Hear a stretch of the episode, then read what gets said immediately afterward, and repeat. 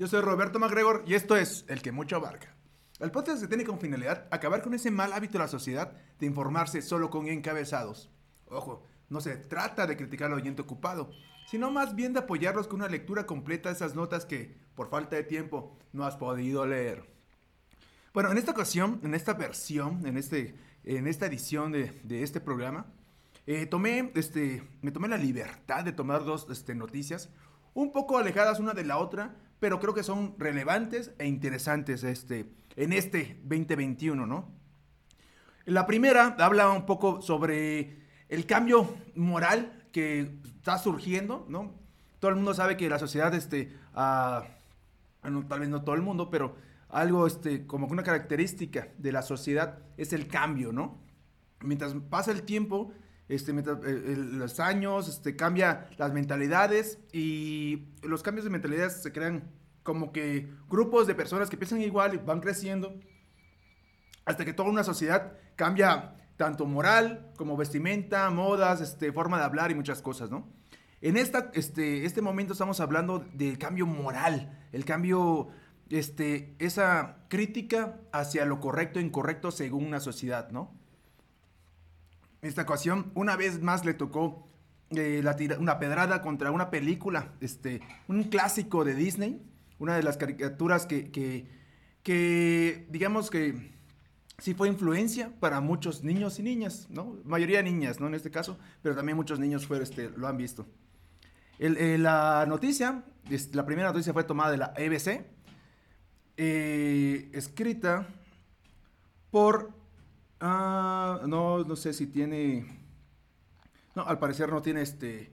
Pues el nombre de, quien la escribió, pero es de la ABC, ¿no? El título trata. La corrección política señala ahora a Blancanieves porque el beso del príncipe no fue consentido. Bueno, este, al parecer creo que fue la primera este, película animada de Disney, así como proyectada en el cine ahí me pueden decir en los comentarios si estoy equivocado o no. Pero según yo, Blancanieves sí fue de las primeras. Estamos hablando de 1950, creo, por ahí. Y en ese momento se tenía como que una visión diferente de, qué era lo correcto e incorrecto, ¿no? Ahorita, este, este, pues, al parecer, este, los jóvenes actuales tal vez, bueno, no, no quiero indagar, ¿no? No quiero, este, como que inventar las cosas, pero yo siento que, pues, esa, este, ese tipo de, de críticas es más de los jóvenes de, este 2021 contra, pues, todo lo que no sea consentido es incorrecto, ¿no? Yo, yo estoy de acuerdo con eso. No sé si, si tenga, si, si le tirara una, una pedrada a una película de más de 70 años, solo por el hecho de que yo no estoy, eh, este, de acuerdo con, este, bueno, no es que no esté de acuerdo, sino solo porque nuestra ideología de lo correcto es diferente ahora. No sé si, si lo ocultaría, lo censuraría o lo criticaría. Criticarlo está bien, ¿no? Pero censurarlo es ahí donde no está este, bien la cosa, según yo, ¿no? Toda censura como que prohíbe a, las personas a saber, a poder elegir por ellos mismos. Bueno, este, antes, este, bueno, vamos, este, a, empecemos la lectura para no empezar a decir cosas que no sepamos, ¿no? Eh, quiero recordar que este, este programa está hecho eh, con la intención de que tú y yo aprendamos de, un nuevo tema a partir de, pues, la lectura completa de noticias, ¿no? Tanto usted como yo somos, este, estamos eh, como que estamos leyendo por primera vez la noticia. Es un tipo de reacción, damos nuestra opinión. Yo este, a través del sonido, de la grabación de video y, y de audio, y tú a través de la escritura con comentarios, ¿no? Así hacemos una participación bueno, algo más interactivo, ¿no? Este, este podcast. Empezamos. La corrección política señala ahora a Blancanieves porque el beso del príncipe no fue consentido. A partir de una atracción en Disneyland, donde se recrea la famosa escena del beso, un artículo de San Francisco Chronicle ha pedido que se cancele. La terrorífica aventura de Blancanieves de Disneyland ha pasado a llamarse El Deseo Encantado de Blancanieves. Y no es por los más de 400 días que el popular parque temático ha tenido que permanecer cerrado por el coronavirus. Ni los cambios de nombre ni que se trate de un clásico infantil ha impedido que los nuevos sensores, los de la corrección política hayan descargado toda su moralina sobre la historia de Blancanieves que Disney popularizó. El deseo encantado de Blancanieves es una instalación de Disneyland que promete un viaje inmersivo por todo el mundo de la princesa y los siete enanitos.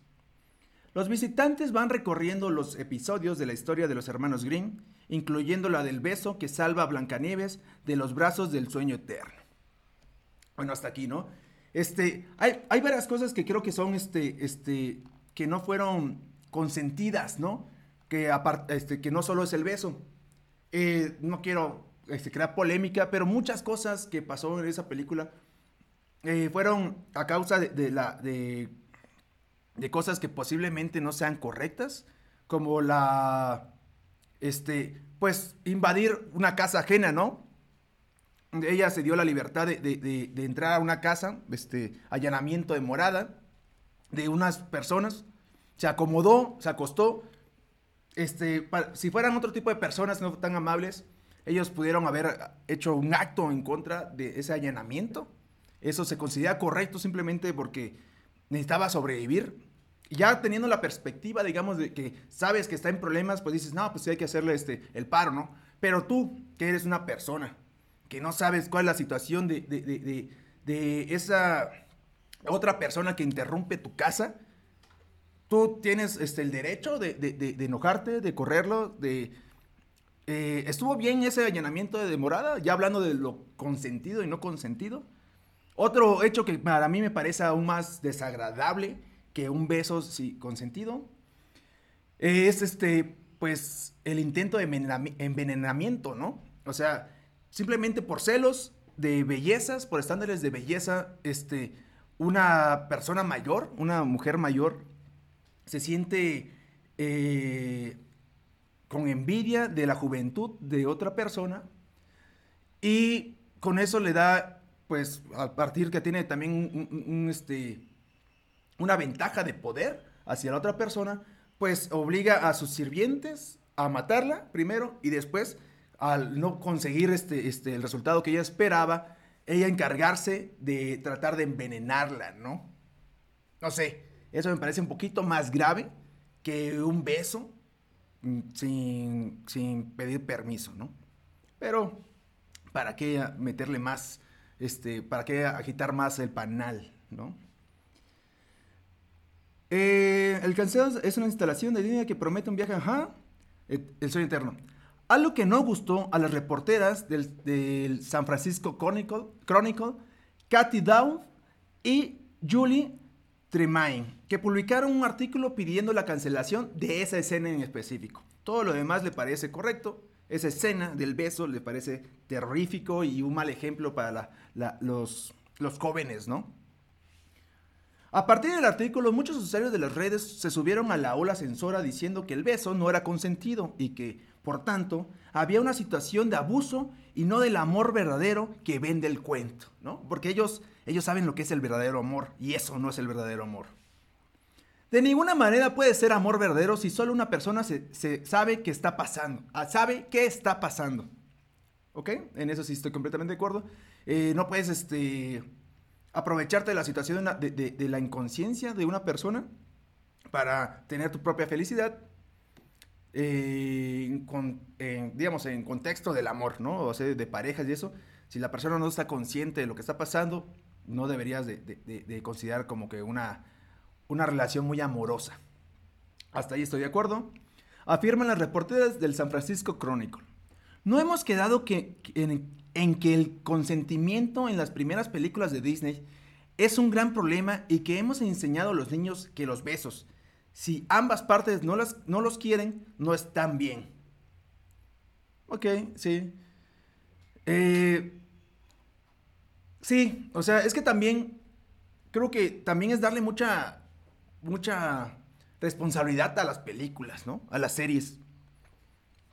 Es como lo mismo, los mismos ejemplos, ¿no? El allanamiento o, el, intento de, homicidio de la reina y lo, anterior del allanamiento de, la, de Blancanieves. O sea, si le dices a este, esto de ver como padre, o por lo menos como tutor o persona responsable, como adulto mayor, de, de, poder guiar a, a, los niños, los que consumen este tipo de cierto de películas, decir, eso está bien, eso está mal, este, según tus criterios de moralidad, y explicarles este, a, su entendimiento del por qué tú consideras que está bien y está mal, ¿no? También dejarle que, que, vean la película, que ellos aprendan su propia, este, que ellos se enseñen por la televisión, es lo que, pues, creo que la mayoría de, los expertos en educación tratan de evitar. No sé si el que está mal es la película, o yo creo que la censura es lo malo, ¿no? Pero no sé si la película esté bien, esté mal, o son los, padres que no tienen la responsabilidad de, eh, pues la guía, ¿no? De, del conocimiento, de la moral y, la ética sobre sus hijos. Eso también es como que darle mucha responsabilidad a algo que, que pues tal vez solo sirve para entretener, ¿no? No lo tomen tan en serio. A la María de apoyos, ajá, las redes, a, la María de apoyos en las redes le salió un rompeolas. Wow. Jim Schul, que trabajó para Disney como director de animación.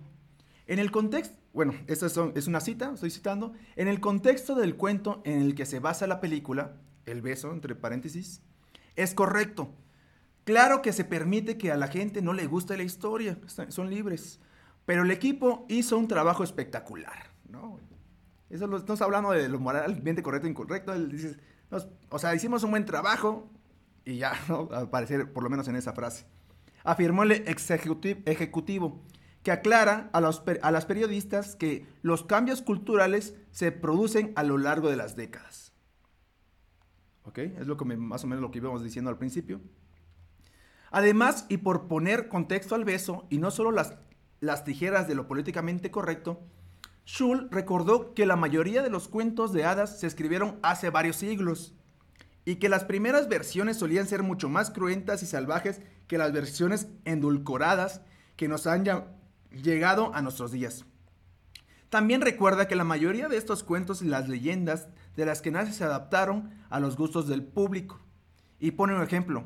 Una de las versiones del cuento alemán, está en alemán, es, este, no sé si lo voy a pronunciar bien, eh, eh no tengo ni idea si lo pronuncié bien, eh, Blancanieve, eh, entre paréntesis, la joven resucita cuando uno de los criados del príncipe deja caer su cuerpo sobre ella que expulsa la manzana envenenada. El príncipe no la besó. Ok, eh, ya retomando ya al parecer ya lo último de, la nota.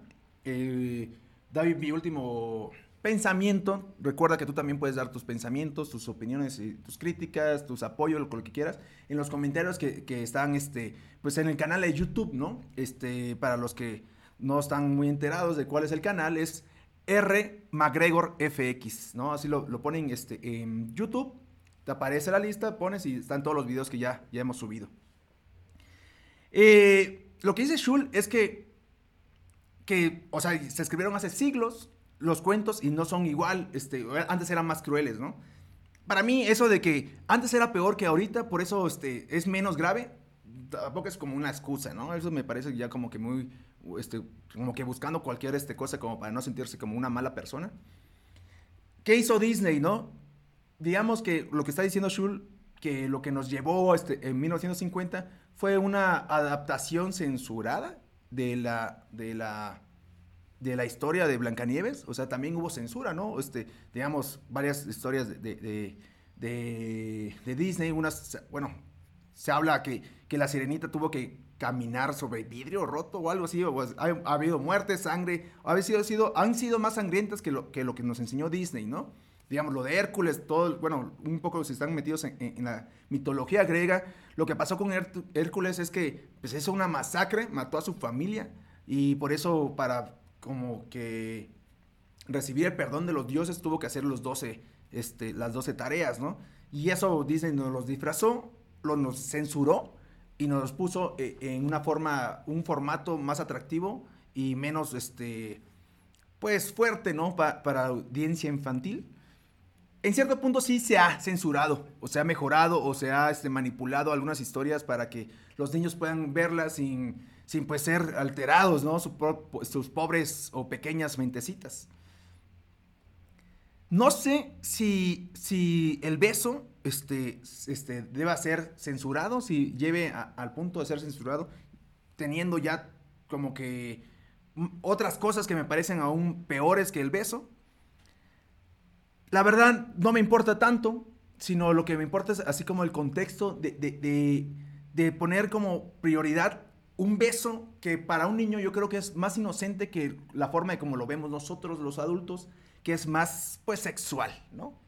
Para nosotros es sexual, para un niño es un, pues no sé, es lo mismo que un abrazo, que agarrar la mano de una niña, es, es, el mismo nivel, ¿no? Es igual, así como que, igual de emocionante, igual de, porque lo ven de una forma, pues no sexual, y, y, y, con ello como que le quita un poco de peso a la posibilidad de que si un, una niña le roba un beso a un niño, tampoco es así como que, ah, estás haciendo súper mal, ¿no?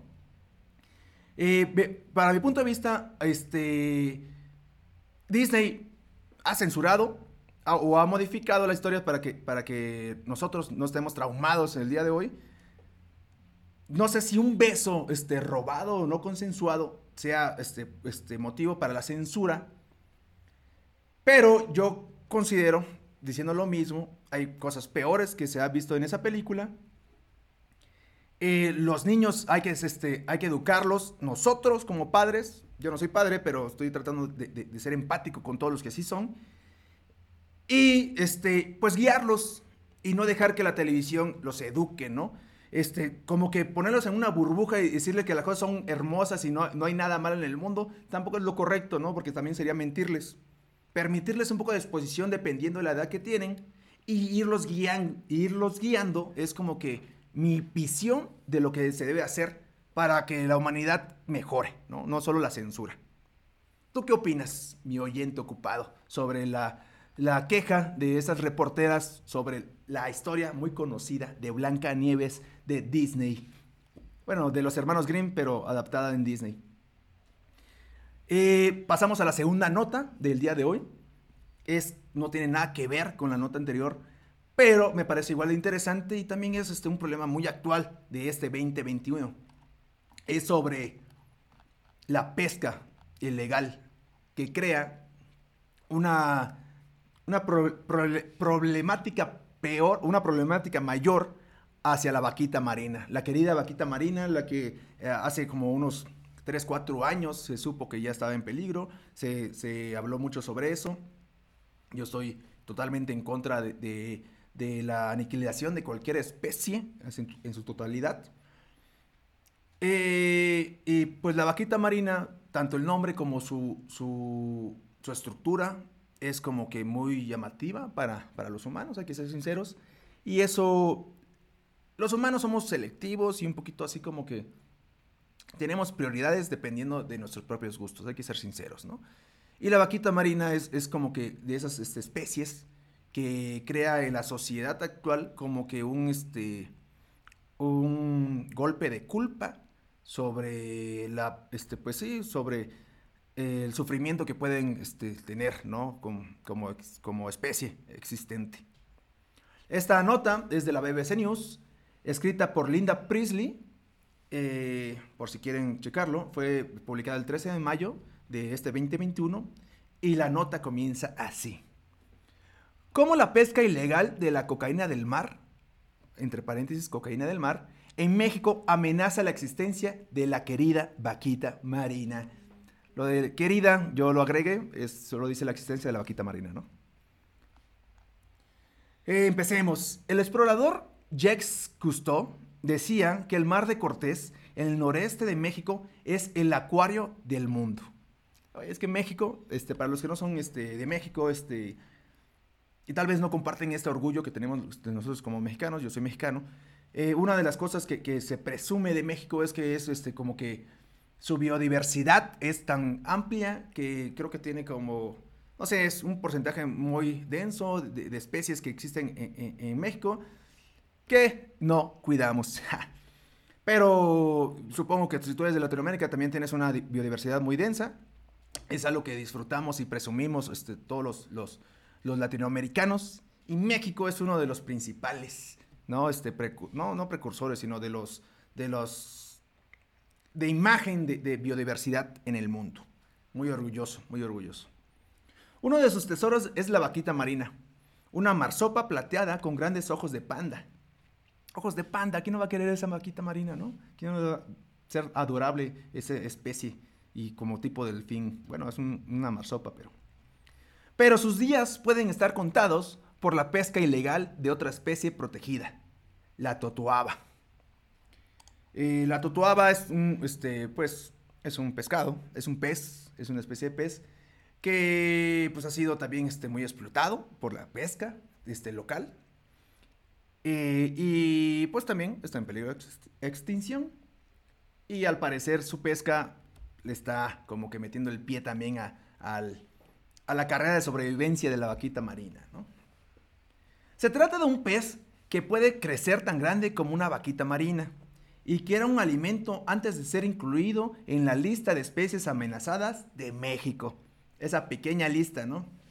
Que puedes dar la vuelta a varias manzanas. Ah, este, estamos citando. Lo, lo pescábamos en los años 60 y 70, recuerda Ramón Franco Díaz, presidente de una federación de pescadores en la localidad costera de San Felipe, en la península de Baja California. Entonces Vinieron los chinos con sus maletas llenas de dólares y compraron nuestras conciencias. Esa frase es fuerte, ¿no? Es. ¿Quién es? Bueno, este, si me estás viendo por video, eh, puedes notar este, el líquido refrescante y burbujeante que tengo en la mano. Si me estás, este, si me estás acompañando este, este, por audio, simplemente, pues déjame decirte que estoy a punto de darle un trago a una bebida oscura y querida por muchos, ¿no? Para refrescar un poco la garganta. Si me das unos segundos.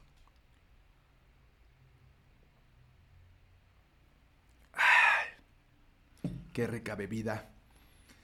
Eh, la persona, ¿quién es? ¿Quién tiene más la culpa, no? El, el del maletín lleno de dinero o la persona que sabiendo que es como que puede tener una consecuencias a futuro, su propia existencia o la de sus familiares, aceptar ese dinero. Eh, yo creo que hay como que culpabilidad mutua, ¿no? En el punto de que tal vez en los 60s, en los 70s no había tanta conciencia. Yo creo que sí, pero tal vez los medios de, difusión no se daban a la tarea de, ser tan críticos o, fuertes como es hoy ahorita, que ya no, ya no estamos basados este, en simplemente escuchar a lo que una institución este, periodística dice, sino tenemos la libertad de, escuchar como que podcast como este de humildes personas como yo, que tratan de, de, pues, no sé, entretenerse, entretenerlos, informarnos entre nosotros y pues tener este, cosas para, para contar, ¿no? Para informarnos, para, para no estar simplemente este, abajo de una piedra y esperar que todo salga bien, sino tener este, pues, fuentes este, interesantes de información que podamos usar para nuestras próximas conversaciones y discursos. Yo creo que los dos este, tienen este, un poco de, culpa. Tal vez este, los, pescadores no tenían tanta información, no creían que, podrían dañar tanto a, una especie, que yo siento que, sí se las olían un poco, porque se ve la disminución de, pues, del número, ¿no? De esos pescados, bueno, de esos peces. Y pues no sé, culpa de los dos, papas. Culpa de los dos. Tampoco es echarle la culpa a los chinos, que los chinos se sabe que son muy, este, eh, pues consumen, ¿no? Consumen mucho, son muy consumidores. Pero si los dejas, o sea, si también le abres las puertas dadas porque tienen, este, este, pues te van a dar unos dólares, pues también es un poquito de culpa tuya. Los asiáticos llegaron buscando la vejiga natatoria de la totoaba, o sea, solo la vejiga al parecer. Un órgano que ayuda a los peces a mantenerse flotantes. En China es, una es muy valiosa por sus presuntas propiedades medicinales, las cuales no están comprobadas. Eso Sí, no, o sea, los chinos tienen mucho, mucha, mucho arraigo cultural milenario también los mexicanos, pero China creo que sí tienen este como que, pues, por lo menos como nación y como, como imperio, tienen, o por lo menos los registros de eso, tienen este, mucho más antigüedad.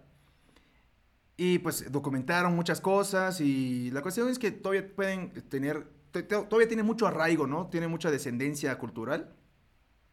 Y una de esas es la, su propia medicina, ¿no? Que es así como que menos sintético, más natural, pero sí se meten con especies como aletas de, bueno, consumen aletas de tiburones, eh, matan ballenas, delfines y cuánta cosa para, para seguir consumiendo su medicina, ¿no? Que no estén comprobadas, puede haber dos cosas al respecto, ¿no? O que ningún estudio estén, este, como que se han hecho varios y ningún estudio ha arrojado respuestas este, a favor, favoreciendo esa creencia, o que no ha habido estudios suficientes, o sea, que no se han metido las personas a, investigar si realmente sirve o no. En el primer caso, yo creo que sí es así como que le dices, no, pues ya deja de tener esa creencia, no ya no, se, no se ha podido comprobar eso, y la otra es, tal vez funcione, pero no hay estudios suficientes, no hay personas suficientes que, se, que se hayan metido a estudiar al respecto de eso y por eso no se ha podido comprobar. Cualquiera de los dos, no me parece ninguna justificación para pues para acabar con una especie, ¿no? Por su vejiga nada más. Según la ONG Heart Leech International, las vejigas natatorias secas de 10 años pueden venderse por 85 mil dólares el kilo en China. Bastantito dinero. Los pescadores de San Felipe ganan solo una pequeña fracción, pero siendo una comunidad pobre, el negocio ha florecido por la llamada cocaína del mar. Ok. La vejiga de, la totoaba es la cocaína del mar. Pues, clásico este, explotación, ¿no? De, el que tiene dinero, pues recibe más dinero. El que trabaja, si no eres el inversionista, pues recibes menos. Capitalismo hecho y derecho, ¿no? Sueltan un muro bajo el agua, es un subtítulo. Todas las tardes durante la temporada, las camionetas que remolcan botes de pesca bajan por una rampa en la playa pública de la ciudad y las sueltan en el agua. La mayoría de esas embarcaciones no tienen licencia y sus pescadores usan redes que pueden matar a la vaquita marina. O sea, la tatuaban, como es medio fea, no importa tanto. Estamos hablando de la vaquita marina. No pueden tocar a la vaquita con ojos de panda, por favor. Las redes de malle pueden tener cientos de metros de largo y 10 metros de alto dice Valeria Towns, que trabaja con una e ONG mexicana, el Museo de la Ballena. Se convierten en un muro bajo el agua, afirma. Para proteger a la vaquita, y no a la totoaba, ese tipo de redes de enmalle están prohibidas en la parte, parte alta del Golfo. Sin embargo, son muy utilizadas, incluso por pescadores con permisos de pesca de rodaballo o langostino. Las más peligrosas para la vaquita marina son las redes de malla grande que se utilizan para la totoaba. No es fácil para los mamíferos marinos liberarse de ellas. Y tampoco para las totoabas, ¿no? Pues para eso son hechas. La vaquita queda atrapada, cuenta Towns. Con estos tipos de comentarios no quiero dar a entender que no tengo una preocupación por la vaquita marina, sino como que hago un este, una hincapié o subrayo el hecho de que si hay un poco de preferencias, ¿no? De quién ayudar y quién no estoy consciente que el daño que hemos producido a partir de siglos, porque se sabe que llevamos siglos y bueno, milenios este, este, modificando un poco el ecosistema de nuestro entorno, eh, es difícil salvar a todas las especies, ¿no? O, hacer algo, porque es, una responsabilidad que muy pocos se toman, la verdad. Eh, una cosa es reciclar y otra cosa es meterte a contra pescadores y arriesgar tu propia vida para salvar una especie. Eh, es muy difícil, es un tema complicado, todos somos responsables, no podemos culpar a nadie más que a nosotros mismos por el hecho de lo que estamos ocasionando.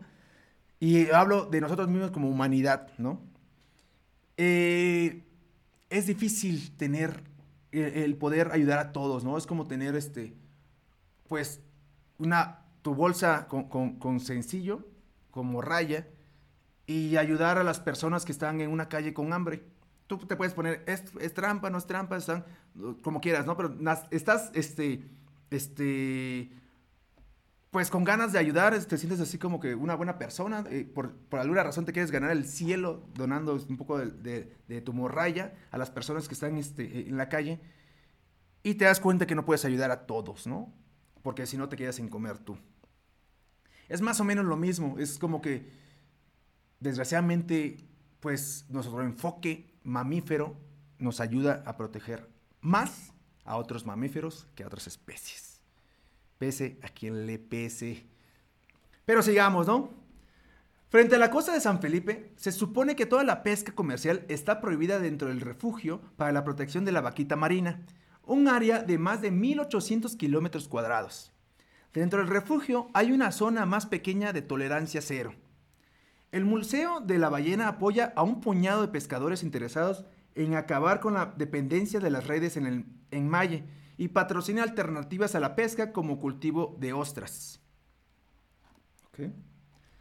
Eh, al parecer este, quieren dejar descansar a estas especies y pues un cultivo de ostras, pues, se consideran ellos que, que pues no les va a servir de, de la misma forma, supongo no va a haber tanto mercado porque estamos hablando de la cocaína del mar, ah, tratando de ser este, tapada o o simplemente su alternativa sería unas ostras, ¿no? Cultivo de ostras, muy sabrosas, pero pues no, no se vende el 85 mil el kilo, ¿no? En China. También es una de la ONG que retira las redes de enmalle del área protegida. Esta es una actividad que ha aumentado las tensiones entre los lugareños y los conservacionistas. El 31 de diciembre del 2020, un pescador murió y otro tuvo heridas graves después de que su barco de pesca chocara con un barco más grande perteneciente a la ONG International Sea, Shepherd, perdón, que estaba quitando redes de malle. Los Sea Shepherd, este, si mal, mal no recuerdo, es como que los Greenpeace más rudos, ¿no? del mar. Ellos sí no andan así pidiendo permiso ni nada. Ellos, si tienen que agarrarse a golpes, creo que no usan armas, pero si tienen que agarrarse a golpes, ellos se ponen los guantes, ¿no? Son como los, los, los motociclistas del mar. Ah, ah, que tienen como que su iniciativa a proteger a las especies y a la naturaleza, ¿no? Los hechos son controvertidos, pero el resultado fue un motín en San Felipe, donde atraca donde atraca el barco del Museo de la Ballena. Iban a quemar nuestro barco, dice Towns, que estaba en el mar en este momento, probando redes aptas para las vaquitas. Ay, esas vaquitas.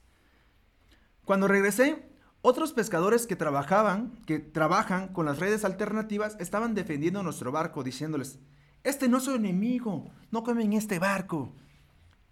Y pues el barco se salvó, aunque quedó con algunas ventanas rotas. La Marina de México no tuvo tanta suerte, pues una de las lanchas de patrullaje fue incendiada en el puerto.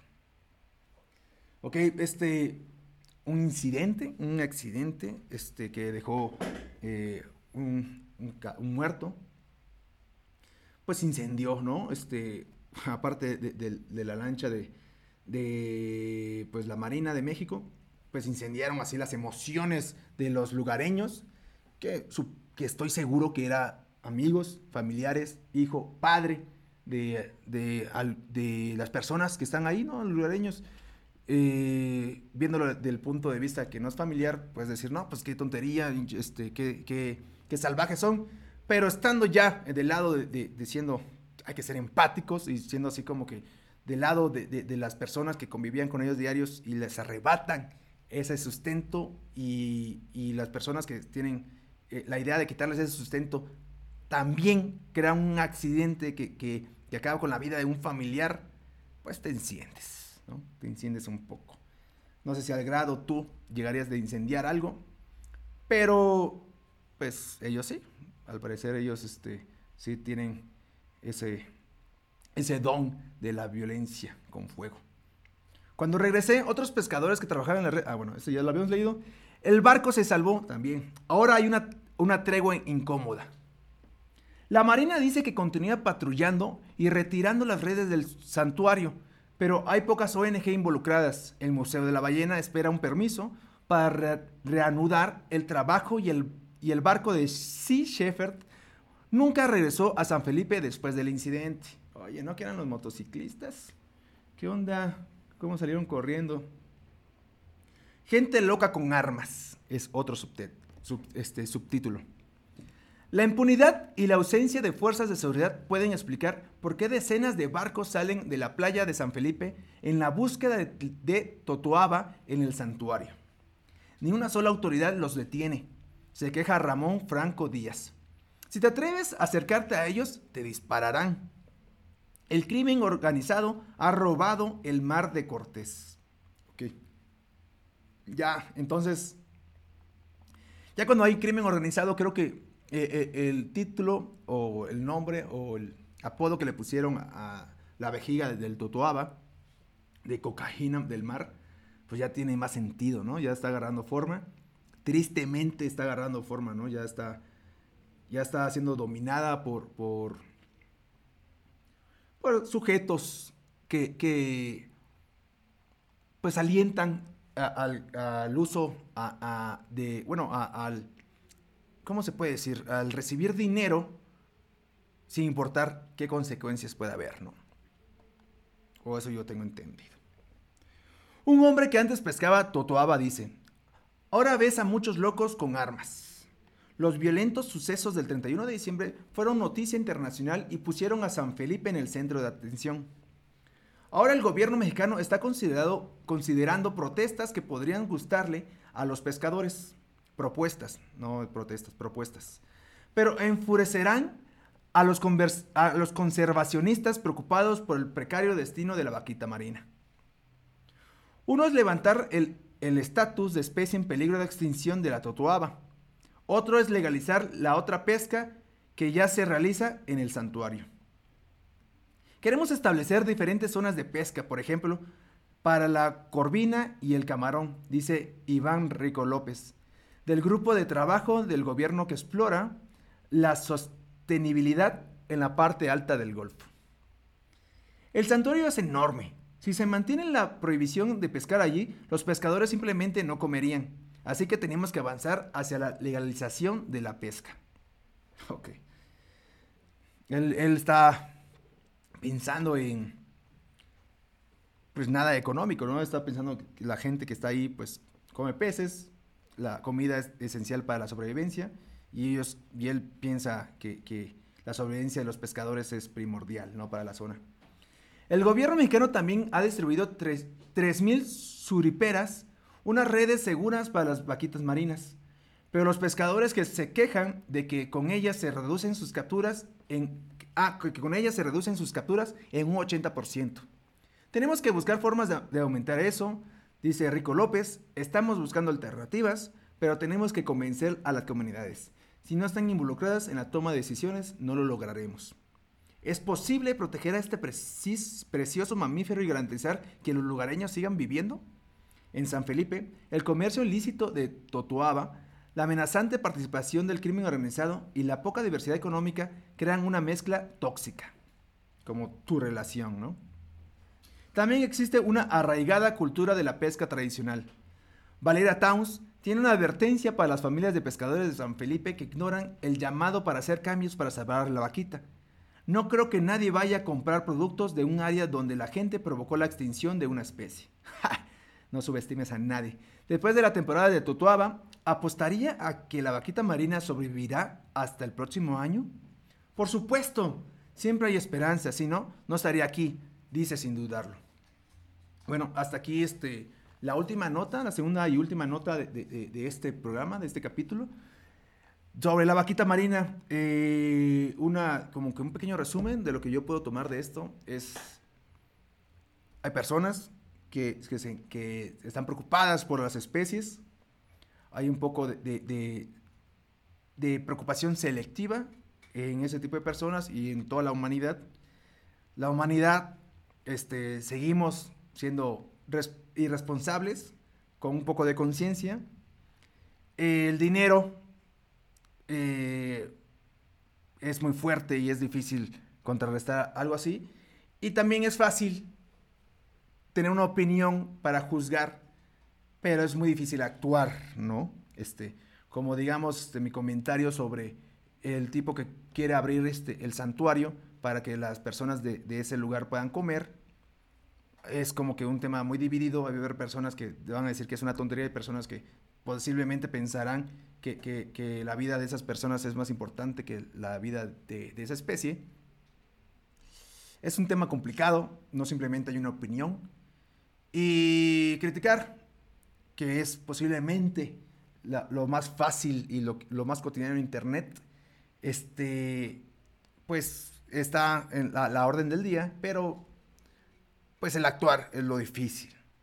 Es un, este, me gustó mucho la nota, nos, nos abrió, o por lo menos me abrió este, un poco a mí, el panorama de lo que está sucediendo en el norte de México sobre la vaquita y otras especies por la pesca.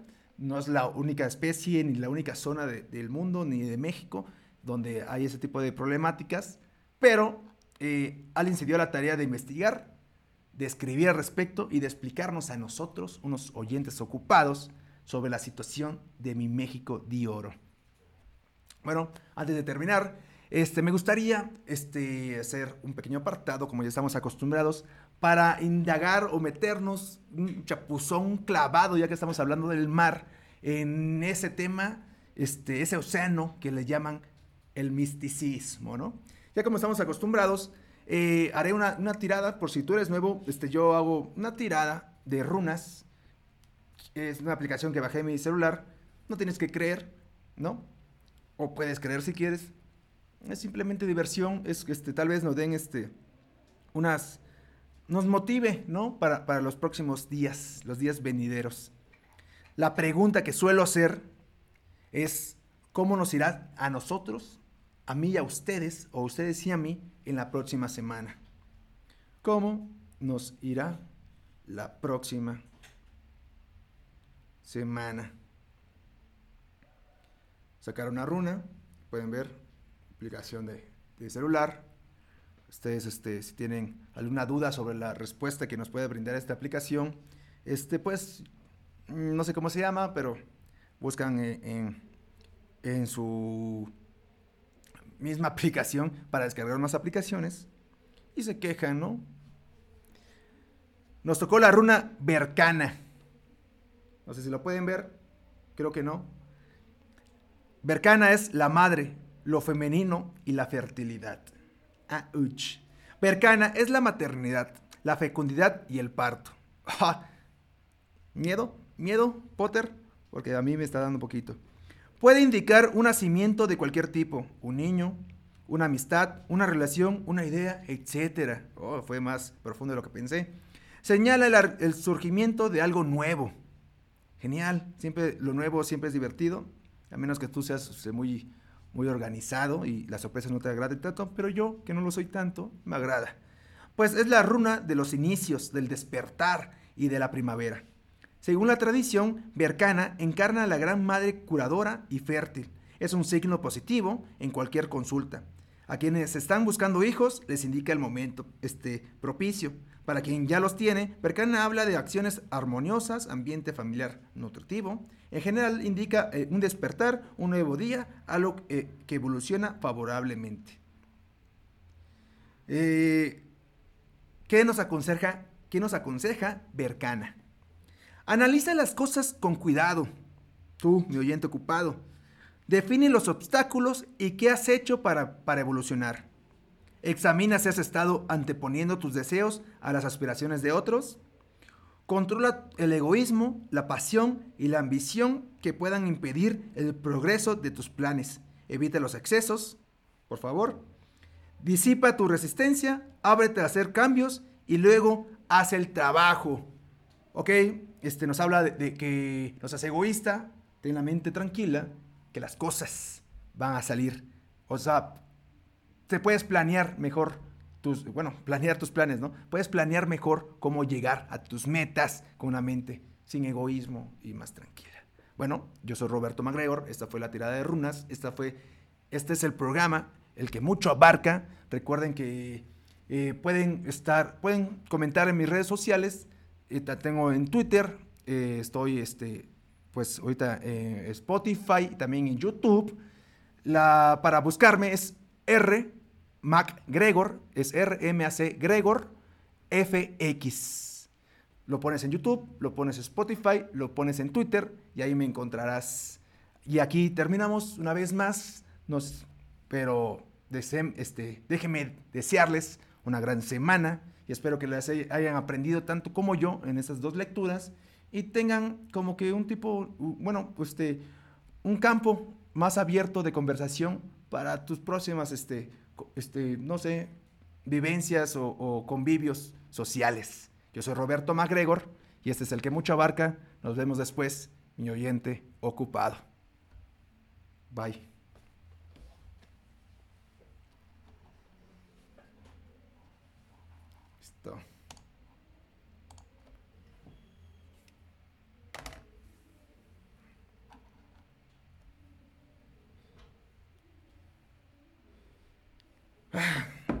ከቤሳ